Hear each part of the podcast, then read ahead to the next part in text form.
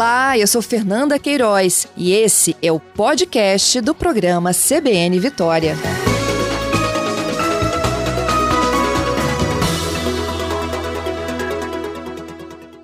E vamos falar um pouco mais ainda aqui na CBN sobre ainda consequências né, da pandemia, mas em relação a algumas buscas que têm aparecido comumente na internet sobre, é, por exemplo, como tratar bruxismo. Esse, esse, termo buscado teve um crescimento, inclusive, nos últimos 12 meses, que são os últimos 12 meses, inclusive, da pandemia, um crescimento de 700%.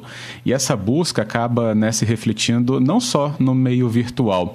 E é o que a gente vai entender agora também com o nosso convidado, o Dr. Kleber Brito, ortodontista, mestre ortodontia, especialista em ortopedia funcional dos maxilares para falar um pouco mais sobre o que essa busca está refletindo na busca também dos consultórios. Não é isso, doutor Kleber? Bom dia, bem-vindo.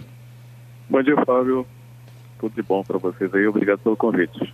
Eu que agradeço pela presença. Enquanto a gente passava outras informações também para os ouvintes, o senhor acompanhava, né? Então a pandemia é, se concentra aí em questões que às vezes não tão pontuais, diretamente ligadas à doença, mas tem todo um ambiente, né, que nos últimos 12 meses foi se criando, como por exemplo o bruxismo. E explica primeiro para a gente o que, que significa né, esse termo do bruxismo e a consequência dele para a arcada dentária. Sim. Fábio, ele vem a ser um movimento que a gente chama de parafuncional, ou seja, é um movimento paralelo ao que seria de normal que o organismo executa. Então ele vai fazer o movimento de parafuncionalidade, que pode causar alguns transtornos para esse sistema da boca, da face, que a gente chama de sistema estomatognático. E ele vem a ser tanto o apertar quanto o ranger dos dentes. O apertar é quando você faz uma pressão constante sobre a mandíbula, mas você não movimenta a mandíbula de um lado para o outro. E o rangimento, ele faz esse movimento também de lateralidade. Então, são uhum. dois, duas parafunções que dão alterações nessa arcada, nesse paciente. Ele pode ser tanto consciente quanto inconsciente e acontece também tanto durante o dia quanto ah, durante o sono também, tanto na vigília quanto durante o sono. Entendido. E por que nesses últimos 12 meses de pandemia o senhor acredita que há esse crescimento, essa busca maior pelo termo e também está se refletindo em atendimento? Sim. Fábio, a gente vem lá desde o início, procura-se o porquê desse bruxismo, né? Então a gente sabe que ele é um fator multi, é uma, de origem multifatorial. Ou seja, tem o lado psicossocial, que é uma das origens desse distúrbio, alterações do sono, uso crônico de drogas de ação central, desarmonias oclusais, que são alterações da boca, distúrbios em sistema nervoso neurológico. Então, são vários fatores que levam a isso. E um desses fatores, como a gente viu aí no início, que é o psicossocial, que é ansiedade, estresse, e é o momento que isso tudo se torna exacerbado. Né? Então já não chega essas batalhas do dia a dia, como a gente viu nessa entrevista sua anterior aí, falando desses problemas do clima causados ali em São Domingos do Norte, aqui na Grande Sim. Vitória. Então são problemas que a gente passa no dia a dia e a pandemia veio exacerbar tudo isso mais ainda. Então gera estresse, gera ansiedade e desencadeia essa história do bruxismo. Correto. Nosso convidado é o Dr. Kleber Brito, ortodontista, mestre ortodontia, especialista em ortopedia funcional dos maxilares. E às vezes quando a gente fala do bruxismo, né, Dr. Kleber, nesse sentido, muitas pessoas podem falar, ah, mas eu não sofro com isso. Quem sofre do, do bruxismo é, é, ciente de que tem né, esses sinais ou onde que costuma aparecer justamente o efeito do bruxismo? Né? Visivelmente, acredito que alguns sinais possam ser percebidos? Isso principalmente os vão ao consultório reclamando de dores articulares e musculares. E associado a isso, a gente constata também alguns problemas que ocorrem na parte dentária, nos tecidos duros da boca. Porque quando a pessoa desenvolve o bruxismo ou o apertamento, que ele, como eu falei anteriormente, que ele pode ser tanto durante a vigília quanto durante o sono, são movimentos que são involuntários. E a pessoa, para você ter uma ideia, Fábio, de como isso é grave, numa mordida normal, a gente desenvolve uma média de 10 a 20 quilos para poder fazer a, a, mastigação do alimento. No paciente que é buxômago, que ele executa essa alteração do bruxismo, ele faz de 100 a 120 quilos de força. Então ele potencializa tudo isso e às vezes de uma forma inconsciente durante o sono. Então causa, além de dores musculares bem severas, dores de cabeça, dores articulares, mas também causa alterações também no órgão dentário, fraturas, desgastes. Então tudo isso aí vira um ciclo vicioso e começa a acarretar a qualidade de vida da pessoa. Uhum, ótimo.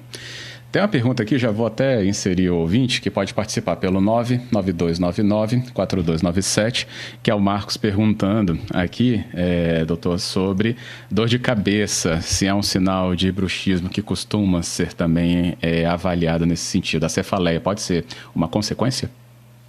Pode sim, pode. Porque a cefaleia hum. também é multifatorial. E um dos fatores que desencadeia ah, é essa alteração de movimentação parafuncional dessa estrutura da boca. Então, esse organismo, esse sistema que a gente chama de estomatognático, que foi feito para poder deglutir, falar, respirar, mastigar, se tudo isso estivesse ocorrendo normalmente, estaria tudo tranquilo com esse cidadão. Mas se estiver fazendo isso de uma forma alterada, ele vai causar alterações nesse sistema que vai causar alterações também nessas estruturas próximas. Então tem um, pesquisador alemão que eu gosto muito de citar, que ele fala o seguinte, que o organismo é uma unidade que se tornou uma multiplicidade sem perder a unidade. Então tudo está interligado. Se uma estrutura está em desarranjo, trabalhando de forma errada, tudo isso vai repercutir. Então algumas dores de cabeça com certeza são oriundas dessa alteração que a gente chama de bruxismo. Correto. Bem, e aí como que se como é que se evolui para o tratamento né, sobre isso? É simples, é algo que pode ser considerado rápido, até por, pelas questões ligadas às dúvidas, né? Até recebi aqui como é que trata. A Mara mandou uma pergunta aqui para a gente. Doutor Kleber Brito conosco. Como é que fica então essa parte para né, o tratamento? Então, respondendo a Mara, Fábio, a gente sabe que esse tratamento como é de origem variada, então tem que ter um tratamento também que é multifatorial e tem que ter uma utilização multiprofissional. Então ele passa pela conscientização do paciente desse problema que ele tem. Então a gente faz um controle consciente do bruxismo, ou seja, às vezes a pessoa, mesmo durante o dia, faz um apertamento. E o apertamento ele vai causar essas alterações. Para você ter uma ideia, a gente deveria tocar os dentes no máximo de 20 a 30 minutos durante o dia inteiro. E esse toque seria para quê? Para deglutição, para mastigação. E a pessoa, quando executa esse apertamento durante o dia, ele chega a fazer 10, 15 vezes a mais do que seria o normal. Então, isso vai dando grandes alterações. Então, conscientizou que tem essa alteração, uma das coisas. Durante o apertamento de dia, a gente conscientizar o paciente dessa alteração procurar também esses problemas de ansiedade, de estresse. Então, é um fator multiprofissional. A gente procurar auxílio de psicólogos, psiquiatras, para poder tentar trabalhar em conjunto para poder aliviar também esse sintoma de estresse. É associado a isso, dentro da odontologia, a gente usa nossas terapias para poder fazer uma intervenção nesse sentido, para preservar os órgãos dentários, para preservar os tecidos moles, são feitos através de placas interoclusais que a gente utiliza durante a noite, ou em alguns casos até durante o dia também, para poder fazer a prevenção desse sistema. E associado a isso, tem também algumas terapias que podem ser utilizadas em conjunto, com fisioterapia, como fonoaudiologia, que vão dar um suporte necessário para a gente dar um, restabelecer o equilíbrio desse sistema. Ótimo. O senhor falou da placa, me veio logo à mente aqui uma lembrança. É, navegando pelas redes sociais, eu já percebi anúncios dessas plaquinhas para botar no dente, é, na, na boca, né, para dormir. É, marcado. É, o que, que o senhor acha disso, dessa propaganda assim, doutor? Por exemplo, né, é, é venda, mas ninguém está falando ali de avaliação médica e nada.